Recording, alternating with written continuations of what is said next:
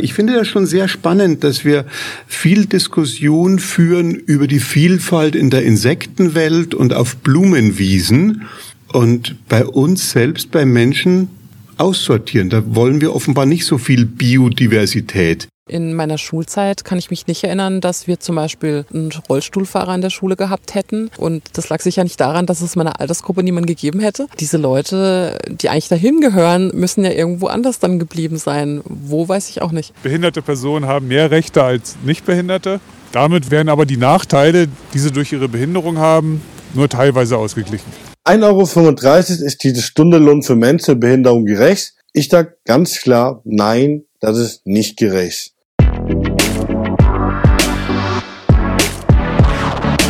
Wir haben Menschen in der Fußgängerzone gefragt, was sie über Inklusion in Deutschland denken. Und ihr habt es eben gehört. Unsichtbarkeit, mehr Rechte, aber trotzdem weniger Lohn für eine Stunde Arbeit. Ist das gerecht? In dieser Folge sprechen wir über Inklusion und die Rechte von Menschen mit Behinderung. Die sind nämlich ganz klar geregelt, und zwar in Artikel 3 des Grundgesetzes. Dort heißt es ja, alle Menschen sind gleich und niemand darf wegen einer Behinderung benachteiligt werden. Doch wenn man sich mal so umguckt, zum Beispiel auf der Straße, wie viele Bordsteine sind eigentlich abgesenkt, damit sich gehbehinderte Menschen oder Menschen im Rollstuhl dort gut bewegen können?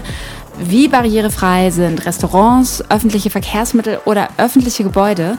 Und wie sieht es eigentlich auf dem Wohnungs- und Arbeitsmarkt aus? Wohnt ihr in einer barrierenfreien Wohnung oder habt ihr eine Kollegin, einen Kollegen mit Behinderung? Welche Rechte können Menschen mit Behinderung einfordern? Und wo kommen auch Gesetze an ihre Grenzen? Darüber spreche ich heute mit meinen beiden Gästen, Andrea Schöne und Stefan Flachbulwan. Mein Name ist Katrin Schön. Ich begrüße euch zu einer neuen Folge von Justice Baby, dem Podcast zu Recht und Gerechtigkeit und schicke viele Grüße aus dem Pop-up-Studio der Stiftung Forum Recht in Karlsruhe.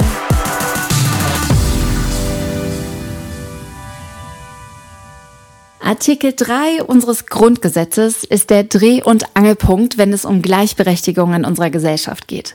Das Grundgesetz ist ja sowas wie unsere unerschütterliche Basis, auf der total viele andere Gesetze aufbauen, die das, was in den Artikeln drin steht, auslegen und eben auch klären, was sie eigentlich konkret für unseren Alltag bedeuten. Der Satz aus Artikel 3 Grundgesetz, niemand darf wegen seiner Behinderung benachteiligt werden, hat also echte Konsequenzen und wird in konkrete Folgegesetze übersetzt. Im Sozialgesetzbuch Nummer 9 ist zum Beispiel geregelt, auf welche Hilfsleistungen Menschen mit Behinderung Anspruch haben. Das allgemeine Gleichbehandlungsgesetz soll vor Diskriminierung beim Zugang zu Bildung, zu Wohnraum oder auf dem Arbeitsmarkt schützen. Und das Behindertengleichstellungsgesetz steht im Grunde für mehr Barrierefreiheit. Also, dass zum Beispiel Gebäude oder auch öffentliche Verkehrsmittel so gebaut sein sollen, dass sie ohne fremde Hilfe zugänglich und nutzbar sind. Und das klingt ja erstmal alles total super, finde ich. Aber ob das in der Praxis auch immer so funktioniert, wie es das Gesetz verspricht, das frage ich meine erste Gesprächspartnerin heute, Andrea Schöne. Sie ist Autorin, Journalistin und Beraterin für inklusive Medienangebote. In ihren Texten beschäftigt sie sich vor allem mit Feminismus und mit Bildung, aber immer im Zusammenhang mit der Lebenswelt behinderter Menschen. Liebe Frau Schöne, herzlich willkommen und schön, dass Sie da sind, beziehungsweise schön, dass Sie sich Zeit genommen haben. Hallo, vielen Dank für die Einladung in den Podcast. Ich freue mich sehr, heute mit Ihnen über diese Themen zu sprechen. Grüße gehen raus nach Italien. Ähm, wenn ich Sie richtig verstanden habe, dann äh, sitzen Sie heute im Süden Europas. Genau. Sehr Aber schön. in Norditalien, nicht ganz im Süden. Alles ist südlicher als Karlsruhe heute. Das stimmt. Ich stelle all meinen Gästen zu Beginn jeder Podcast-Folge ein und dieselbe Frage und das will ich auch heute machen. Was ist für Sie ganz persönlich Gerechtigkeit? Das ist tatsächlich eine sehr interessante Frage und auch gar nicht so einfach zu beantworten. Gerecht. Viele Menschen denken, wenn alle die gleichen Ressourcen, gleichen Möglichkeiten, Möglichkeiten in Anführungsstrichen äh, bekommen, dann wäre das gerecht. Tatsächlich sind aber die Ausgangsvoraussetzungen für alle Menschen verschieden. Und insbesondere äh, für Menschen aus benachteiligten Personengruppen. Und daher ist gerecht, ähm, einen Ausgleich äh, von Ressourcen zu schaffen. Also überhaupt sich klar zu machen, was bedeutet Chancengleichheit. ähm, die gleichen Möglichkeiten zu haben, dieselbe Sache zu machen. Ich zum Beispiel jetzt mit meinem Auslandsstudium, was ich an der Universität Bologna mache, habe bisher nicht wirklich viele andere behinderte Menschen angetroffen, die das Gleiche machen. Es gibt ungefähr ein Prozent der ähm, Studierenden mit Behinderung, die das Erasmus-Programm machen. Das habe ich auch gemacht, 2015, 16. Und ein Auslandsstudium, also ein komplettes Studium im Ausland gibt es fast gar nicht. Das zeigt auch, dass die Ausgangsvoraussetzungen eben hier nicht die gleichen sind. Es ist nicht so, dass ich hier an der Universität Bologna noch nie irgendjemanden aus Deutschland getroffen habe. Hier sind sehr viele Deutsche tatsächlich. Aber ich finde niemanden, der auch, ähm, der oder die auch eine Behinderung hat. Und das finde ich dann schon ziemlich auffällig. Und das merke ich auch stark in meinem Studiumsalltag. Das heißt, Sie treffen auch gar nicht auf italienische Menschen, die eine körperliche Einschränkung haben? Teils schon, aber auch nicht so oft. Das liegt natürlich auch daran, meine Fakultät liegt noch zusätzlich auf einem Hügel. Für Leute mit einer Gehbehinderung jetzt nicht besonders positiv, auch für mich nicht unbedingt. Das ist schon sehr anstrengend und dementsprechend ähm, wird das vermutlich auch damit zusammenhängen. Es hängt aber auch damit zusammen, dass der Universitätsalltag sehr stressig ist und sehr streng getaktet ist und das für behinderte Studierende natürlich wesentlich schwieriger ist. Also es ist schon für nicht behinderte Studierende fast unschaffbar, muss ich ehrlich sagen. Aber wenn dann natürlich noch ähm, eine Behinderung dazukommt, wo Dinge anders gemacht werden müssen, auch viel Zeit drauf geht, um überhaupt erstmal rauszufinden, kann ich in den Vorlesungssaal rein muss der gewechselt werden. Das, um das muss ja dann ich mich kümmern. Und da wären wir schon bei der Chancengleichheit und was Gerechtigkeit bedeutet. Ich habe alleine schon keine Gerechtigkeit, was den Faktor Zeit angeht. In dieser Zeit können andere Studierende sich ausruhen, arbeiten oder für ihre Prüfungen lernen oder auch schlafen, was ja auch sehr wichtig ist. Wir sprechen heute über Inklusion und Gerechtigkeit. Sie haben im Vorgespräch gesagt, dass der Begriff heutzutage etwas weichgespült ist. Was nervt Sie daran, dass heute alle über Inklusion sprechen? Ja, mich nervt zum einen daran, dass ähm, vor allem Menschen über den Inklusionsbegriff sprechen, die selbst davon nicht betroffen sind und diesen dann auch für sich vereinnahmen, obwohl es nicht ähm, für sie gedacht ist.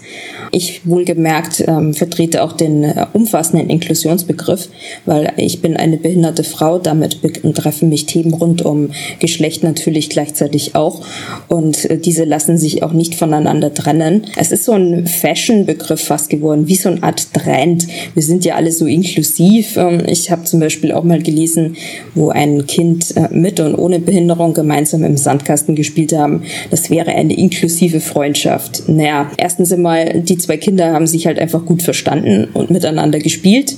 Oder vielleicht war auch einfach niemand anders da. Man sollte da jetzt auch nicht zu viel äh, hineininterpretieren. Vielleicht haben die Kinder das auch untereinander gar nicht so wahrgenommen. Die Unterschiede in Anführungsstrichen. Wenn ich jetzt so an meine Kindergartenzeit zurückdenke, hat meine Behinderung teils schon eine Rolle unter uns Kindern gespielt, aber später eine wesentlich größere, als wie ich noch im Sandkastenalter war.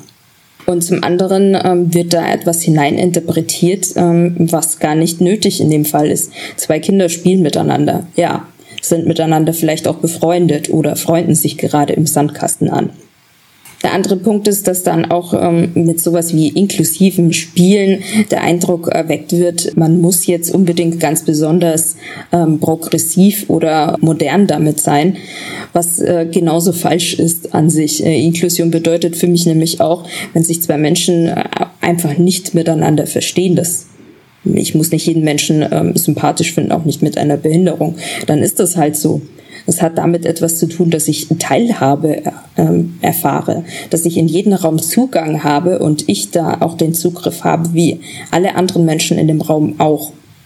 Das wäre jetzt auch meine Frage gewesen. Was muss denn drin sein, wenn auf einer Sache Inklusion draufsteht? Wenn auf einer Sache Inklusion draufsteht, ist zum einen ähm, zu bedenken, dass immer auch ein Feedback äh, möglich ist weil Inklusion ist auch ein Prozess in dem Sinne, dass es nie abgeschlossen ist, Menschen einzuschließen. Es können immer neue Faktoren dazukommen, sich Situationen verändern. Das haben wir durch die Covid-19-Pandemie ja auch festgestellt.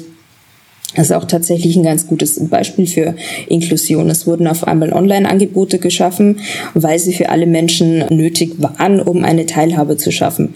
Jetzt ähm, redet im Jahr 2023 niemand mehr über Covid-19 auch nicht über die Risikogruppe, die es immer noch gibt. Deren Schutz ähm, ist ähm, nicht mehr vorhanden. Ist auch eine Frage der Inklusion, die nicht gestellt wird. Ein anderer Punkt, diese Online-Angebote, die gibt es nicht mehr. Es wird auch gefeiert, dass es sie nicht mehr gibt in sehr vielen Räumen.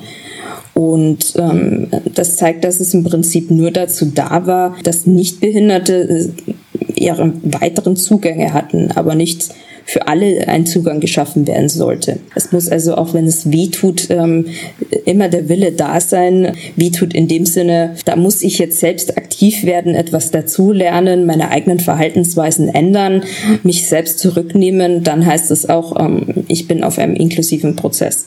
In der Corona-Pandemie haben wir gemerkt, dass viele davon profitiert haben, von zu Hause aus an irgendwie Bildungsangeboten teilhaben zu können, dass Prüfungsformen anders geworden sind. Aber ich denke jetzt zum Beispiel auch an den öffentlichen Raum. Wenn es weniger Schwellen gibt, mehr Rampen, dann profitieren Menschen mit Kinderwägen, Menschen mit Rollatoren, Menschen mit Gehhilfen genauso davon und zwar gleichermaßen, aber eben auch Skateboardfahrende oder Inline-SkaterInnen. Also dieser, dieser Gedanke von inklusivem Design, was von dem alle profitieren. Nur das mhm. scheint oft noch nicht richtig angekommen zu sein.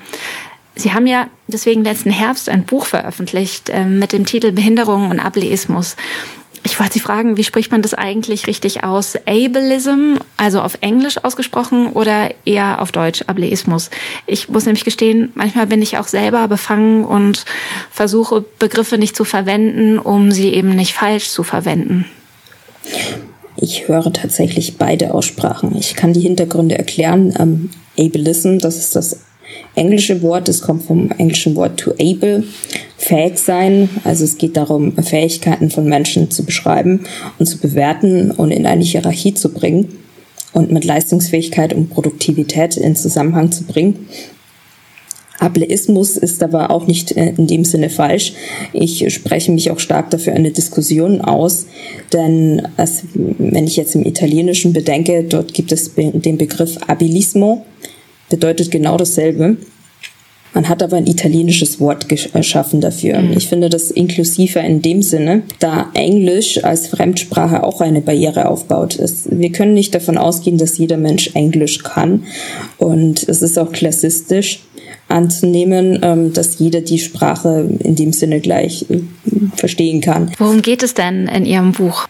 In meinem Buch geht es darum, wissenschaftliche und aktivistische Zusammenhänge zum Thema Behinderung und Ableismus, Ableismus zusammenzubringen. Ich habe teils auch eigene Erfahrungen mit eingebracht, aber gezielt kein autobiografisches Buch geschrieben. Dann zum einen ähm, meine Arbeit äh, fußt auf wissenschaftlicher Arbeit.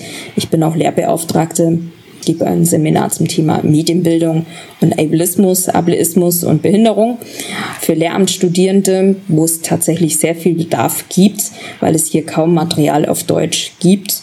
Genauso ging es mir auch für mein eigenes Buch weil es bisher nicht so viele Bücher zu diesem Thema gibt. Ironischerweise gibt es das Wort Ableism seit den 1980er Jahren.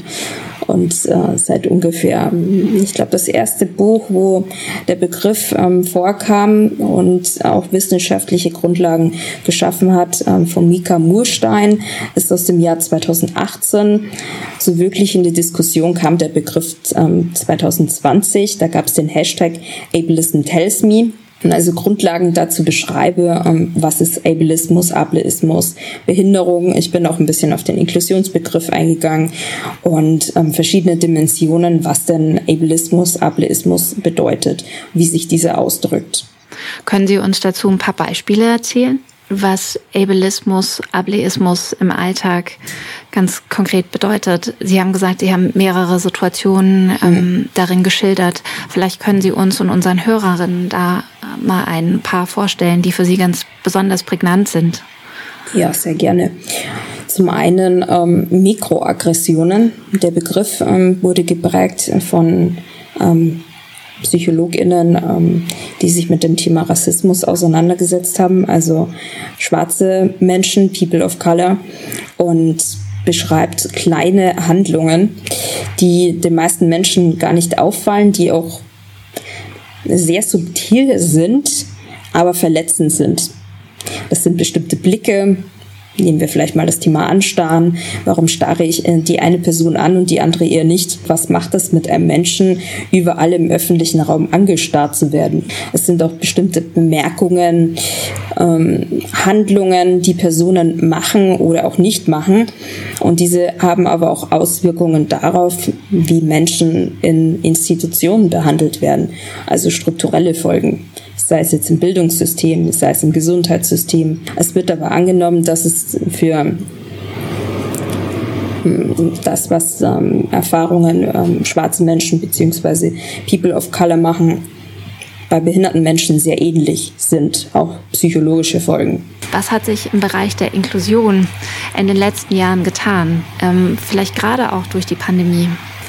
Teilweise gibt es schon Veränderungen. Für mich hat die Pandemie beruflich gesehen interessanterweise sehr positive Auswirkungen gehabt, weil alles online gegangen ist, auch Vorträge, auch teilweise Moderationen. Und die sind dann natürlich auch alle online gewesen und war es für mich wesentlich einfacher. Auch die Institutionen fanden das dann ganz gut. Es ist nicht so gewesen, dass äh, das Thema auf einmal dann von der Bildfläche verschwunden ist. Online auf jeden Fall nicht.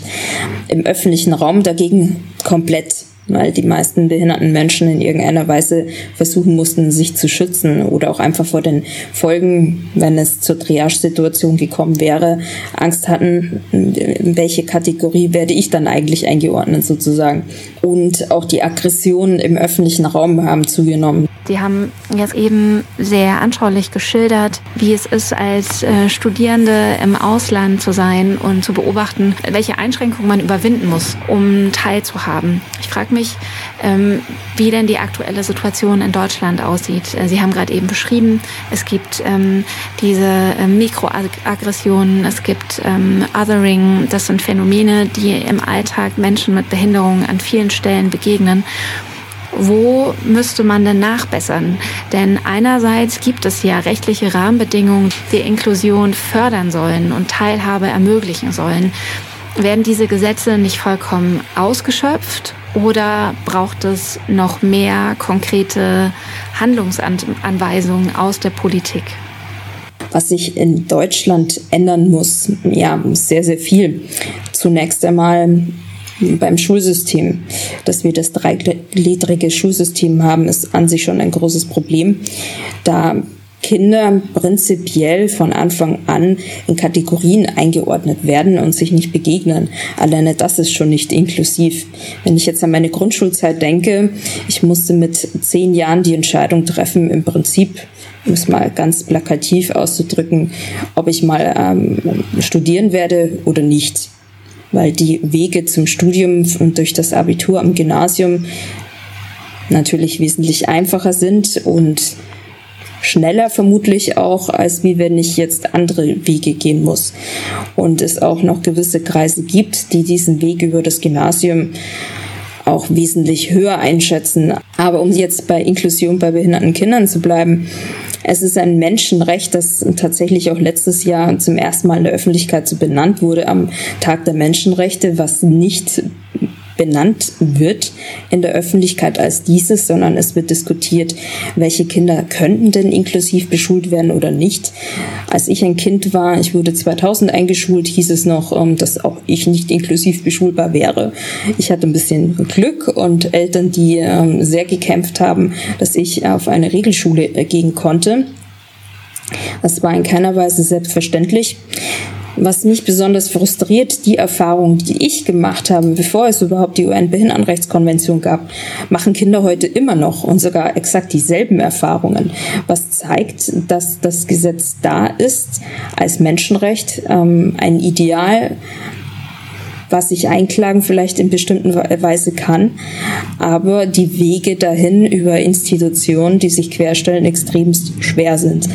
Und ohne den gleichen Zugang zu Bildung habe ich natürlich nicht den gleichen Zugang zu einem Einkommen von dem ich mich danach auch selbst unterhalten kann, habe ich auch dadurch nicht den Zugang, überhaupt eine Wohnung oder ein Haus äh, mieten zu können oder ein Haus.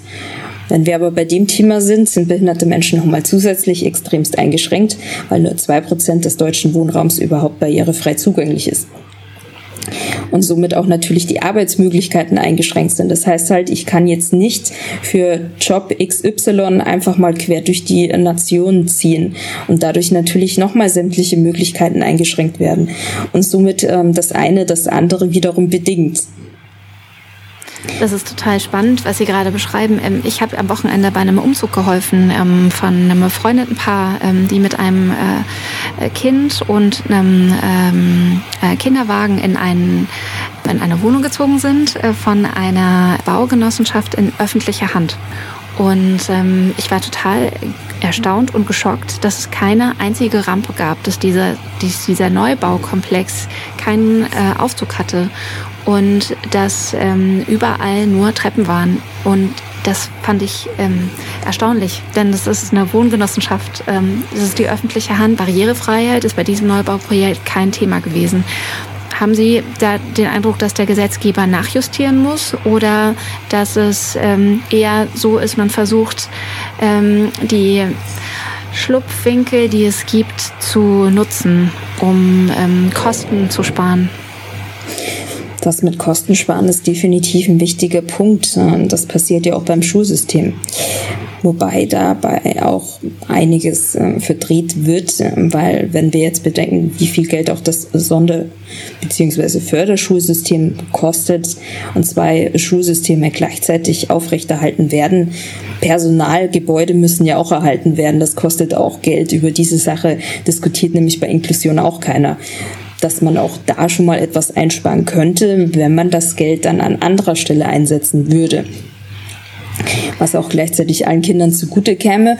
Beim Wohnungsbau sieht das aber genauso aus. Menschen müssen, wenn sie alt sind, dann aus ihrer Wohnung womöglich ausziehen, weil sie pflegebedürftig werden und können dort gar nicht bleiben. Oder was mache ich jetzt, wenn ich mir einen Fuß gebrochen habe oder ich habe einen Unfall ähm, und ich bin querschnittsgelähmt. Es ist ja nicht so, dass es nicht, äh, dass ein Mensch, der in eine Wohnung einzieht und nicht behindert ist, das ganze Leben lang das so bleibt. Die meisten Behinderungen werden nämlich tatsächlich auch erworben im Laufe des Lebens. Ich würde jetzt gerne noch mal auf ein anderes ähm, Thema umschwenken. Und zwar, Sie sind äh, Journalistin und gleichzeitig auch ähm, Beraterin für die Umsetzung inklusiver Medienkonzepte ähm, zum Beispiel inklusiver Podcast. Wie steht es denn allgemein um die Barrierefreiheit im Netz? Also was Barrierefreiheit im Netz angeht, es kommt darauf an, was wir betrachten. Wenn es um Social Media geht, gibt es da jetzt schon einiges, was sich verbessert hat. Bei Twitter gibt es die Möglichkeit, ähm, Alternativtexte einzufügen. Dies gibt es auch bei Instagram und solche Dinge gebe ich dann natürlich weiter beziehungsweise auch, dass es wichtig ist, bei Videos Untertitel einzufügen, die ähm, auch für alle tatsächlich wichtig sind. Wenn wir jetzt mal Social Media anschauen, ich schaue mir auf Instagram Video an, die meisten Untertitel sind, weil die Leute sich ohne ähm, Ton anzuschalten ein Video anhören. Was fehlt, sind Transkripte zu einem großen Teil. Und was auch oft ein Problem ist, wie finde ich überhaupt barrierefreie Inhalte? Das ist auch ähm, bei den öffentlich-rechtlichen Medien oft so ein Punkt, dass die barrierefreien Angebote dann nur irgendwo auf der Homepage ganz weit hinten aufzufinden sind. Wie gelingt eigentlich Inklusion in der Medienwelt? Gibt es da äh, viele Menschen mit einer Behinderung, die über ihre Lebenswelt ähm, bzw. aus ihrer Lebenswelt berichten? Denn aus meiner Sicht ist es so, dass vielen Menschen ein Verständnis und eine Berührung mit genau diesen Perspektiven fehlt. Und es kommt jetzt ganz darauf an, welche Medien wir betrachten. Wenn es Community-Medien sind, dann definitiv ja. Aber auch nur Menschen, die jetzt, äh, behinderte Menschen, die Zugriff zu Internet haben, was jetzt Menschen äh, in Behinderteneinrichtungen auch wieder ganz stark ausschließt, weil dort der Zugang, ein, also einen eigenen Internetzugang zu haben, nicht gegeben ist. Dann gibt es äh, natürlich je nach Behinderung auch wieder eigene Community-Magazine oder auch von ähm, AktivistInnen. Die neue Norm wäre hier auch zu nennen. Das ist ein wichtiges Magazin, was ähm, von Menschen mit Behinderung gemacht wird, wo in der Regel auch nur behinderte Menschen AutorInnen sind. Ich habe dort auch schon geschrieben. Und wenn wir jetzt in die Mainstream-Medien schauen, wird das dann schwierig. Zum einen, es gibt sehr wenige JournalistInnen mit Behinderung. Es liegt ganz stark am Zugang zu Bildung. Für den journalistischen Beruf wird in der Regel ein Hochschulstudium vorausgesetzt, beziehungsweise an eine Journalistenschule gegangen zu sein oder ein Volontariat gemacht zu haben. Und das ist halt sehr schwierig, weil diese Voraussetzungen für an die Leistungsfähigkeit nicht behinderter Menschen geknüpft werden und nicht für behinderte Menschen. Das heißt, brauche ich jetzt alleine solche Dinge wie Physiotherapie oder ich muss bestimmte Zeiten einhalten, weil ich sonst äh, keinen Mobilitätsservice mehr von der Bahn bekomme. Aus meiner Heimatstadt kann ich da berichten, bis 22 Uhr, vielleicht noch 22.30 Uhr, dann ist Schluss. Ja, wenn ich jetzt in der Journalistenschule ähm, bin und ich muss eine Nachtschicht einlegen und komme um zwei Uhr nachts an, dann komme ich halt nicht aus dem Zug raus. Es kann alleine schon an solchen Dingen halt scheitern, ähm, wo äh, nicht behinderte Menschen einfach nicht daran denken müssen, beziehungsweise dass auch einfach bestimmte Ruhephasen eingehalten werden müssen, um die Ressourcen des eigenen Körpers zu erhalten. Was oft vorkam, als ich angefangen habe, als Journalistin zu arbeiten, dass ich Erfahrungsberichte schreiben sollte. Das ist eigentlich sogar recht klassisch, dass behinderte Menschen darüber schreiben sollen, was sie mit ihrer Behinderung hier oder da erlebt haben. Und hier ist ein Problem, dass dann oftmals aber auch ableistische, ableistische Phänomene herauskommen oder von mir erwartet werden, solche Dinge zu schreiben, die ich als behinderter Mensch gar nicht sehe, als Inspiration wahrgenommen zu werden. Ähm, da gibt es einen Begriff, das heißt Inspiration Porn. Der wurde von der Behindertenrechtsaktivistin Stella Young aus Australien geprägt und bedeutet ähm, ein banales Beispiel.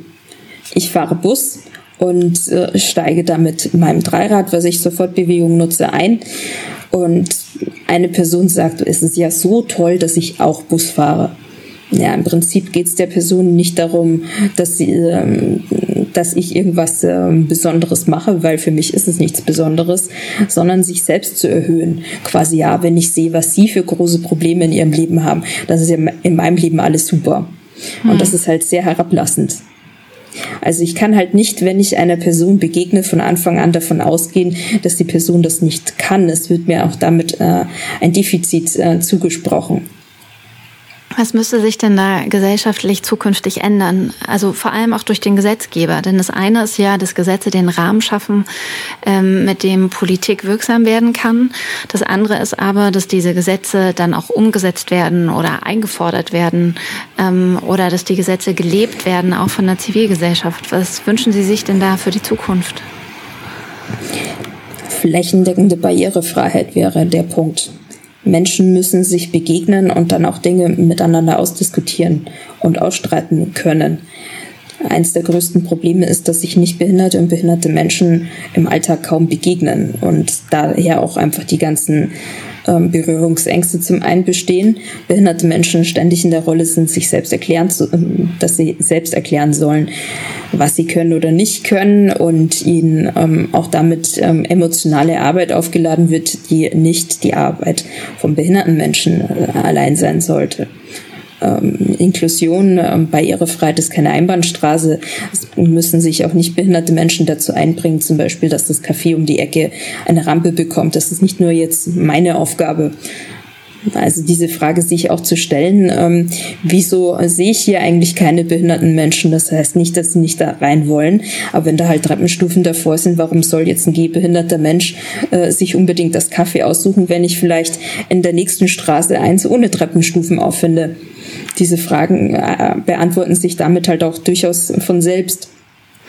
Wenn sich unsere Hörerinnen und Hörer jetzt engagieren möchten und äh, einerseits sagen, okay, rechtliche Gleichstellung und ähm, Teilhabegesetze schön und gut, aber ich möchte mich stark machen für deren Umsetzung im Alltag. Gibt es Initiativen, die Sie empfehlen können, bei denen sich unsere Hörerinnen und Hörer engagieren können, wenn sie mehr für Inklusion und mehr für Barrierefreiheit in ihrem Alltag tun wollen? Auf jeden Fall die Sozialheldinnen aus Berlin.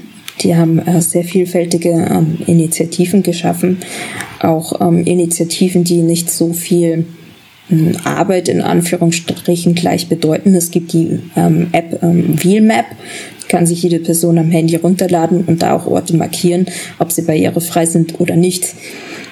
Auch was wichtig natürlich ist, sich selbst erstmal reflektieren, was verstehe ich selbst unter barrierefrei oder nicht. Das, was die eine Person vielleicht als Schwelle wahrnimmt, heißt nicht, dass es für die andere eine ist. Ähm, aber ja, 20 Zentimeter sind halt, wenn ich jetzt einen Rollstuhl nutze, einfach ein Problem. Das nimmt vielleicht eine nicht gehbehinderte Person so nicht wahr. Ein anderer Punkt ist an junge Menschen gerichtet, wenn wir über Inklusion oder prinzipiell eine Diskriminierungsform reden, dass die Menschen, die betroffen sind, davon auch die Oberhand behalten müssen. Was äh, für Themen werden angesprochen und wer steht auf der Bühne. Und nicht, dass dann am Ende wieder Nichtbehinderte über behinderte Menschen reden, so wie es schon die ganze Zeit vorher war. Das ist nicht die Bühne von äh, Nichtbehinderten. Das müssen sich Nichtbehinderte klar machen. Ich danke Ihnen ganz herzlich für das nette Gespräch und äh, wünsche einen schönen Nachmittag und ähm, verlinke gerne alle Hinweise auch nochmal in unseren Shownotes zu den Initiativen für unsere Hörerinnen und Hörer. Vielen Dank, Frau Schöne. Sehr gerne.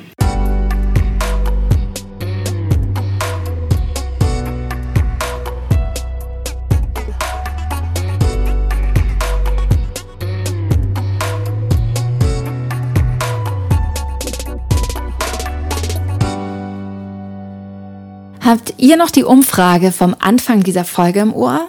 Dann habt ihr ja auch Lukas Kremer gehört. Er ist YouTuber und hat 2021 die Initiative Stellt uns ein gestartet. 1,35 Euro ist diese Stunde Lohn für Menschen mit Behinderung gerecht? Ich sage ganz klar, nein, das ist nicht gerecht. Bei der ging es darum, Menschen, die in Behindertenwerkstätten arbeiten, den gesetzlichen Mindestlohn für ihre Arbeit zu zahlen. Lukas Kremer hat selbst nämlich fünf Jahre in einer Behindertenwerkstatt gearbeitet. Und zwar für 1,35 Euro die Stunde. Am Ende des Monats ging er mit bis zu 250 Euro nach Hause. Und das trotz Vollzeitjob. Lukas ist mit seinem Anliegen nicht allein. Doch den Lohn einfach so zu erhöhen, ist gar nicht so einfach. Denn wer in einer Werkstatt für behinderte Menschen beschäftigt ist, gilt rechtlich gesehen nicht als Arbeitnehmer, sondern hat eine arbeitsrechtliche Sonderstellung. Man bekommt eine Aufwandsentschädigung plus staatliche Hilfe für Lebensunterhalt und Miete.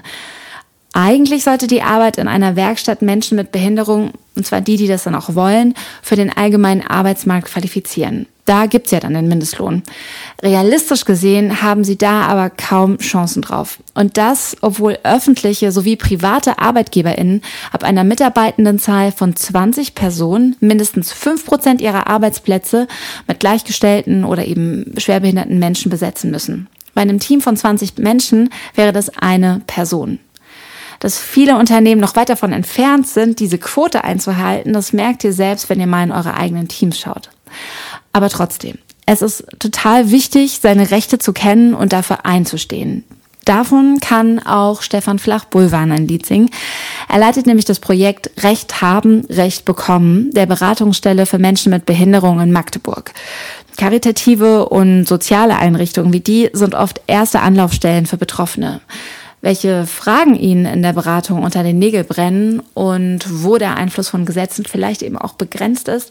Darüber wollen wir jetzt sprechen. Ich freue mich sehr, dass Sie heute bei uns sind.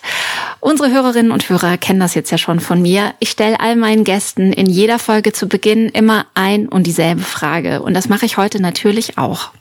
Was ist für Sie gerecht? Ja, hallo zusammen. Ähm die schwierigste Frage offenbar am Anfang. Ich versuche es mal ganz kurz und knapp. Ähm, gerecht bedeutet für mich, dass alle Menschen gleich behandelt werden. Die Schwierigkeit dabei ist jedoch, dass nicht alle Menschen gleich sind. Für unser Thema heißt das heute, elf Millionen Menschen in Deutschland leben mit einer Behinderung und das ist ziemlich ungerecht.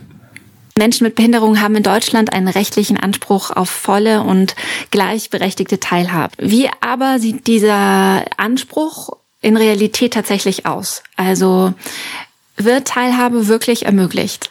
Ich denke, im Grundgesetz ist sowohl das Benachteiligungsverbot verankert, Menschen mit Behinderung dürfen nicht benachteiligt werden, als auch die Würde beschrieben und jeder Mensch hat dieselbe Würde ob behindert oder nicht behindert.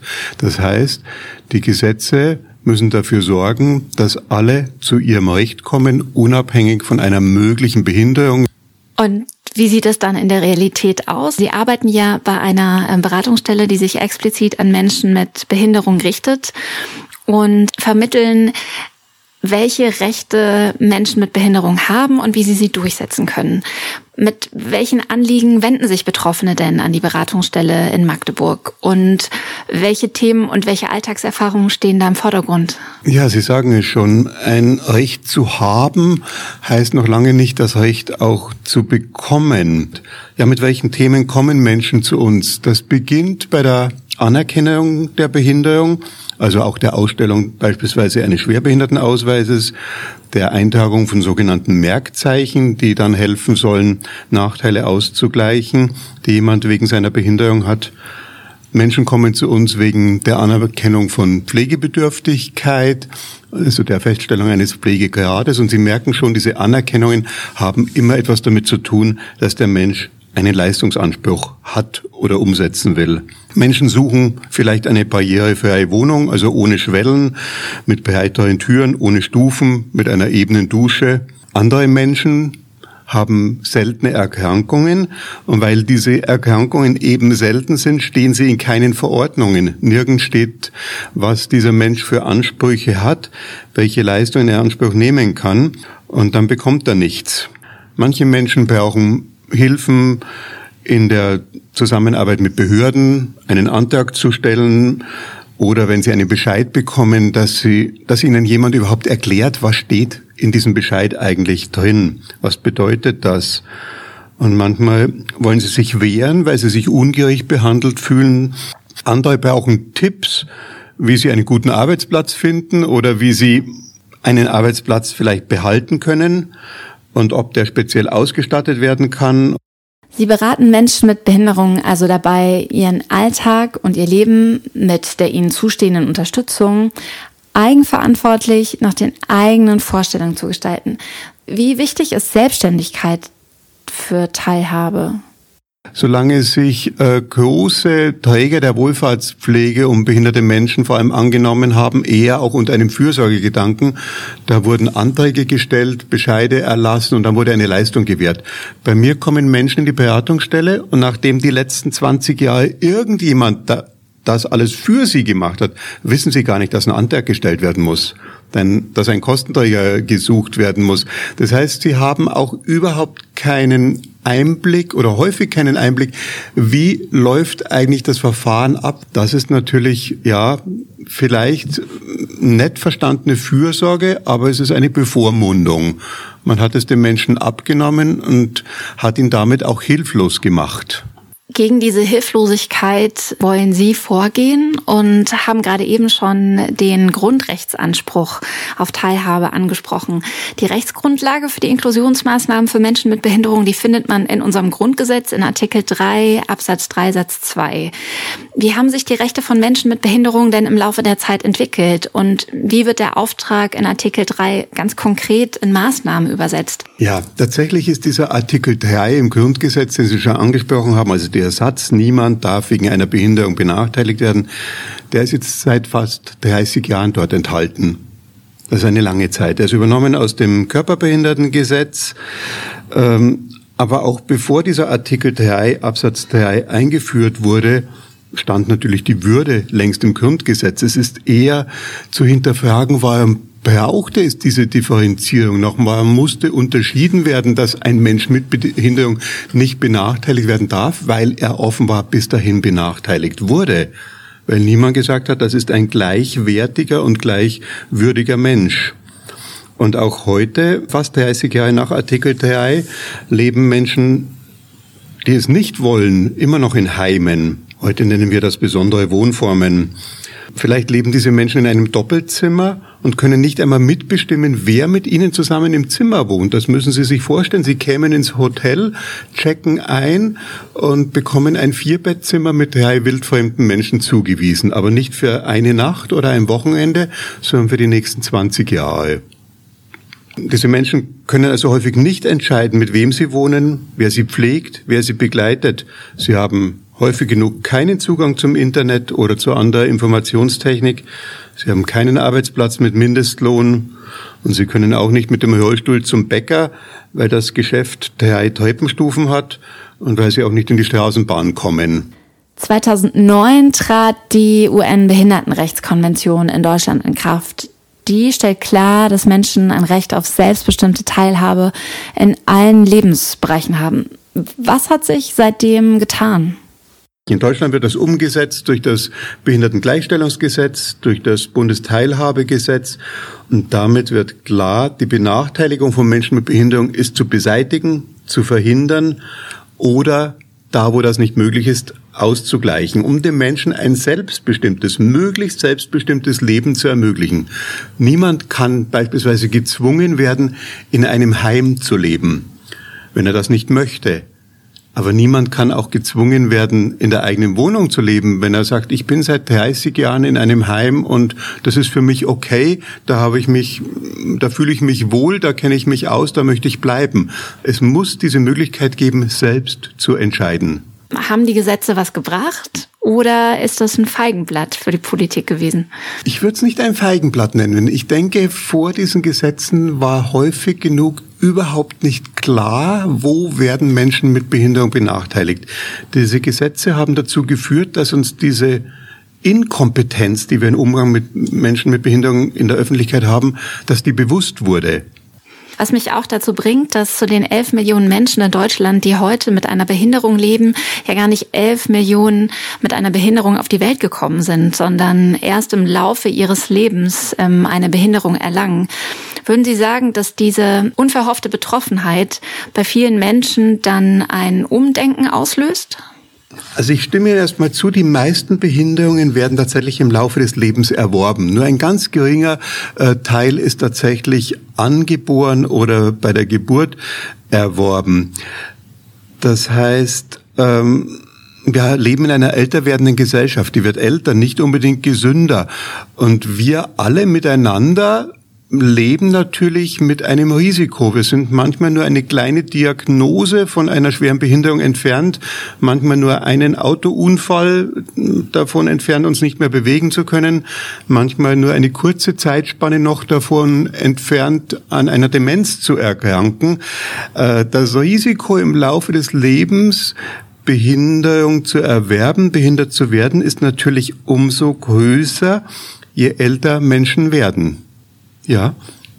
Je nachdem, was für eine Art von ähm, Einschränkungen man hat, stehen einem ja verschiedene Werkzeuge zur Verfügung, die die Teilhabe und die Befähigung zur, zum Treffen von eigenen Entscheidungen erleichtern sollen. Was für Teilhabewerkzeuge gibt es eigentlich, auf die Menschen einen Anspruch haben? Zum einen gibt es Fördermaßnahmen, weil jemand Unterstützung braucht. Es gibt Hilfsmittel, einen Rollstuhl, eine Brille, einen Blindenstock. Es gibt äh, Sachleistungen, dass jemand meine Behandlung übernimmt. Es gibt auch Modelle, dass ich Geldleistung bekomme, das sogenannte persönliche Budget und davon die notwendigen Leistungen mir einkaufen kann und entscheide, bei welchem Anbieter ich mir die einkaufe. Und schließlich noch Nachteilsausgleiche, denn sie werden Behinderung nie völlig mit Hilfsmitteln, Sachleistungen, Geldleistungen kompensieren können. Das heißt, manchmal braucht es einen Ausgleich. Auf Englisch übrigens das schöne Wort Handicap. Das war früher ein Ausgleich im Sport. Wenn jemand mit einer ungleichen Voraussetzung angetreten ist, dann bekam er ein paar Bonuspunkte von vornherein. Das ist eigentlich ein Handicap, ein Nachteilsausgleich für das, was nicht ausgleichbar ist. Sind diese Ausgleiche denn an Bedingungen gebunden oder an Behinderungsgrade? Also bis vor nicht allzu langer Zeit war Teilhabeförderung fast vollständig durch die Sozialhilfe finanziert und da natürlich sofort an Einkommensgrenzen, Vermögensgrenzen gebunden oder auch die Frage, ob die Leistung nicht auf anderem Wege, nämlich kostenneutral beschafft werden kann. Das ändert sich äh, gerade, die Freibeträge wurden sehr viel höher aber sie sind nicht abgeschafft. Also hier findet gerade ein Veränderungsprozess statt, der ist aber sehr mühsam, denn es ist so eingeschliffen, dass ein Mensch mit Behinderung als allererstes Omas Häuschen verliert, dann das eigene Auto und dann sehr schnell Sozialhilfeempfänger wird. Was Betroffene und Angehörige ja immer wieder kritisieren, sind Parallelstrukturen. Es gibt immer noch separate Förderschulen, es gibt Betreuungswohnheime, fehlende Rampen, wir haben gerade eben drüber gesprochen, und Aufzüge im öffentlichen Raum. Was braucht es aus Ihrer Sicht, damit Inklusion und Teilhabe tatsächlich möglich werden? Ich glaube, die Inklusion muss noch stärker im Quartier, in meinem normalen Alltag ankommen. Dass es selbstverständlich ist, dass auf dem Spielplatz zusätzlich noch eine Schaukel ist, mit der ich auch mit Rollstuhl mich bewegen kann. Dafür brauche ich aber nicht einen neuen Spielplatz an der Förderschule. Der wäre sehr viel teurer. Wenn Menschen in Förderschulen, wenn Kinder und Jugendliche in Förderschulen beschult werden, ist das sehr, sehr teuer. Wenn jemand sein Recht in Anspruch nimmt, in eine normale Schule zu gehen oder das von den Eltern eingefordert wird, dann ist das auch teuer. Wenn wir aber weiterdenken würden, die Förderschulen könnten extrem reduziert, vielleicht irgendwann auch ganz aufgelöst werden, dann stünden ja auch sehr viele Gebäude und sehr viel Personal zur Verfügung. Dann könnte ich diesen Förderunterricht, der weiterhin notwendig ist, in die normalen Schulen integrieren. Und da hätten alle was davon. Nicht nur das Kind mit einer drohenden oder bestehenden Behinderung, sondern auch andere würden lernen, dass es eine Vielfalt gibt und dass Unterstützung etwas wichtig ist, ist und dass Emotionen ihren Platz haben und nicht nur Leistung. Das wäre sicher für alle Beteiligten hilfreich. Hilfreich heißt nicht, dass es immer, immer leicht wäre. Auch für den behinderten Menschen ist es schwierig, vielleicht, weil er schneller das Gefühl hat, diskriminiert zu werden oder den Ansprüchen nicht zu genügen oder zu wenig Leistung zu bringen. Es ist jedoch auch eine Realität. Also dieses, die Reduzierung, ich rede noch nicht von Abschaffung, aber die Reduzierung von diesen Doppelwelten würde sicher sehr viel Gelder frei werden lassen, die dann zur Verstärkung der Inklusion eingesetzt werden. Die Frage ist ja immer, renoviere ich ein großes Behindertenheim, weil der neue Standard eben heißt Einzelzimmer, eigene Nasszelle, oder verwende ich dieses Geld dafür, eine selbstbestimmte Wohngemeinschaft zu unterstützen, Wohnungen im Stadtviertel äh, behindertengerecht umzubauen, so dass, wenn derjenige dort einzieht und eine Zeit wohnt und vielleicht auch wieder an, auszieht, die Wohnung auch zur Verfügung steht für jemand, der alt ist oder der gar nicht im Heim war, so dass jemand anderer auch eine, in den Genuss einer barrierearmen Wohnung kommen kann. Was mich beim Thema Geld natürlich nochmal beschäftigt, ist das Thema des Arbeitsmarkts. Wie steht es denn um die Gleichberechtigung von Menschen mit Handicap am Arbeitsplatz? Stichwort Behindertenwerkstätten und Mindestlohn. Ist es gerecht, dass Menschen mit Behinderung zum Beispiel nur 1,35 äh, Lohn bekommen, obwohl es in Deutschland ja den Mindestlohn gibt, äh, der deutlich höher ist? Sie haben recht, wer 1,35 Euro, haben Sie genannt, verdient in der Stunde, der kann nicht davon leben, der kann keine Wohnung bezahlen, nicht einkaufen, nicht seine Freizeit gestalten. Er benötigt also Sozialhilfe. Wenn jetzt dieser Mensch mit Behinderung den Mindestlohn bekommen würde, könnte er doch seine Wohnung, seine Lebensmittel, seine Kleidung selbst bezahlen. Das heißt, volkswirtschaftlich wird es nicht teuer. Bekommt er es als Transferleistung über die Sozialhilfe? Oder bekommt er es als Lohnleistung und braucht dafür umso weniger Sozialhilfe. Gezahlt werden muss die Wohnung, muss die Kleidung, müssen die Lebensmittel. Aber es ist natürlich ein völlig anderes Selbstverständnis zu sagen, ich verdiene Geld und davon gehe ich einkaufen. Als, naja, ich war in der Werkstatt, da habe ich acht Euro heute verdient, aber ich muss jetzt für 20 Euro Lebensmittel einkaufen fürs Wochenende. Also allein diese Sichtweise, die sich verschiebt, ich glaube gar nicht, dass es so viel teurer wäre. Im Gegenteil, Werkstätten für Menschen mit Behinderung sind ja bevorteilt, allein dadurch, dass sie einen ermäßigten Umsatzsteuersatz haben. Nicht 19 Prozent, sondern sieben. Das heißt, eine Leistung billiger anbieten können, ein Produkt billiger produzieren können, sodass ein Auftraggeber, ich denke auch gerade an die technologische Industrie, ein hohes Interesse hat, auch Aufträge an Behindertenwerkstätten abzugeben. Wegen des Preises und wegen der Möglichkeit, da seine, seine Verpflichtung auch zu kompensieren, Menschen mit Behinderung zu beschäftigen. Nun wäre es sicher ein Ziel, ähm, dass der Mensch mit Behinderung vielleicht begleitet werden sollte auf den ersten Arbeitsmarkt, dort eine Stelle findet. Aber dann würde die Werkstatt für behinderte Menschen ja die besten Leute verlieren. Aber das ist doch eigentlich auch ein Auftrag der Werkstätte für Menschen mit Behinderung, dass sie Menschen fördern mit dem Ziel, sie auf dem sogenannten ersten Arbeitsmarkt zu vermitteln. Ja, die Werkstatt hat ein hohes Interesse, Menschen zu beschäftigen, die auch eine in Geld messbare Leistung erwirtschaften können. Das sind aber genau die, die vielleicht als eheste auf einen anderen Arbeitsplatz auf dem ersten Arbeitsmarkt vermittelbar wären. Da ist ein großer Widerspruch im System noch. Lange Zeit hm, gab es so ganz bestimmte typische Berufstätigkeiten für behinderte Menschen. Das waren die Korbflechter, früher auch übrigens die Klavierstimmer. Ähm, später waren das typischerweise Telefonisten in Telefonzentralen oder äh, Jobs an einer Pforte irgendeines Industrieunternehmens. Inzwischen wissen wir, dass manchmal das, was wir als Behinderung beschreiben, sogar ein Merkmal sein kann, dass jemand qualifiziert. Es gibt bestimmte autistische Störungen und diese Menschen haben oft faszinierende Inselbegabungen im Bereich Informationstechnologie, machen eine Ausbildung zum Systeminformatiker und erklären mir anschließend meinen Computer. Das ist natürlich schon ganz spannend, wobei wir aufpassen müssen, das sind natürlich auch Einzelfälle.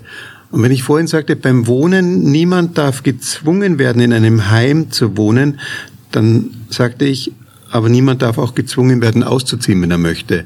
Und wenn jemand mit einer Behinderung sagt, die Arbeitswelt da draußen ist mir zu zu rau, die halte ich nicht aus, ich brauche einen Schutzraum, ich möchte in einer Werkstatt arbeiten, dann sollte er das auch können aber bitte dann mit Mindestlohn. Was beobachten Sie denn bei der Beratungsstelle? Kennen Betroffene und Angehörige ihre Rechte und wissen auch, wie sie die einfordern können? Und wie ist zum Beispiel die aktuelle Debatte gerade im Hinblick auf den Mindestlohn? Gibt es da eine Lobby? Gibt es da eine Bewegung oder ähm, treffen da verhärtete Fronten aufeinander? Ähm, ich weiß nicht mal, ob Bewegung oder verhärtete Fronten. Ich denke, es gibt viele Gewohnheiten. Ach, das sind die Behinderten, da wird auch eher mit Mitleid reagiert und damit wird aber auch schon eine Hierarchie, ein, ein Nicht auf Augenhöhe sein äh, geschaffen. Die Frage ist ja nur, wo fangen wir dann an, Behinderung zu definieren?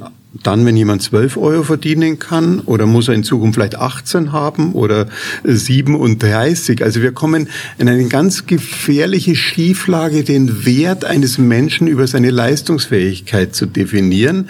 Und damit wird die Welt immer kleiner und enger. Ich sagte vorhin schon, ein Zusammenlernen an einer Schule von Kindern und Jugendlichen mit und ohne Behinderung ist auch für die Kinder ohne Behinderung hilfreich und fördernd, weil sie dabei viele Qualitäten, viele Fähigkeiten erlernen und üben, die die Gesellschaft ein bisschen menschlicher machen. Was braucht es denn aus Ihrer Sicht, damit Inklusion und gesellschaftliche Teilhabe wirklich gerechter und besser verwirklicht werden können? Wenn Sie äh, sich jetzt ein Wunschszenario ausmalen dürfen. Oh ja, gerne. Ich wünsche mir gerne. Jeder und jede muss eine Stimme haben eigentlich ein Grundgedanke der Demokratie. Das heißt, wir sind ja sogar in der Gefahr, Menschen mit Behinderung von der Demokratie auszuschließen. Also jeder muss seine Meinung sagen dürfen. Das setzt voraus, jeder und jede braucht auch jemanden, der zuhört, zuhören will. Vielen, vielen Dank, Herr Flachpulvern. Ich danke auch. Wenn ich mir die beiden Gespräche nochmal so durch den Kopf gehen lasse, dann nehme ich mit, dass Gesetze im Grunde echt nur die halbe Miete für eine gelungene Inklusion sind. Und dass es vor allem ein neues Miteinander braucht. Ein Miteinander, bei dem Menschen mit Behinderungen in allen Alltagsbereichen ganz selbstverständlich mitgedacht werden. Und vielleicht hilft es ja wirklich, wenn Parallelstrukturen schon im Schulsystem ein Ende haben und Kinder mit und ohne Behinderung zusammen die Schulbank drücken. Na, vielleicht entsteht so ja auch so eine neue Haltung und dadurch auch eine neue Gesellschaft, in der alle Menschen gleichberechtigt leben können. Es geht aber nur, wenn natürlich alle mitmachen. Andrea Schöner hat es vorhin ganz gut auf den Punkt gebracht. Ich habe es mir hier mal aufgeschrieben. Inklusion und Barrierefreiheit sind keine Einbahnstraßen, hat sie gesagt. Es müssen sich auch nicht behinderte Menschen dafür einbringen. Wie das aussehen kann, das zeigt ein Blick in unsere Popkultur. In den Medien werden Menschen mit Behinderung nämlich immer präsenter und das ist auch gut so.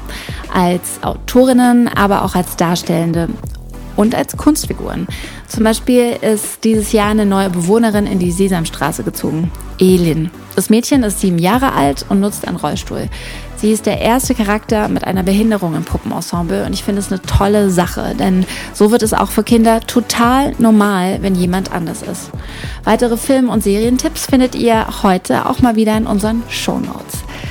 Nächstes Mal nehmen wir euch bei Justice Baby mit auf unseren Streifzug durch die Tiefen der künstlichen Intelligenz und fragen mal nach, ob maschinelles Lernen und Algorithmen unser Leben ein Stück weit gerechter machen können. Ich freue mich, wenn ihr dann wieder mit dabei seid. Danke fürs Reinhören und bis zum nächsten Mal. Mein Name ist Katrin Schön von der Stiftung Forum Recht. Ich sage Danke an mein Team und bis bald. Justice Baby ist ein Podcast der Stiftung Forum Recht. Redaktion Andrea Wojtkowiak, Vanessa Mittmann und ich, Katrin Schön. Juristische Beratung Carolina Harnisch. Produktion Axel Seibert und Anna Kunzmann von L'Agence. Kommunikation und Distribution Silke Janssen, Franziska Walter, Romy Klemm, Sabine Faller und Hannah Shelley.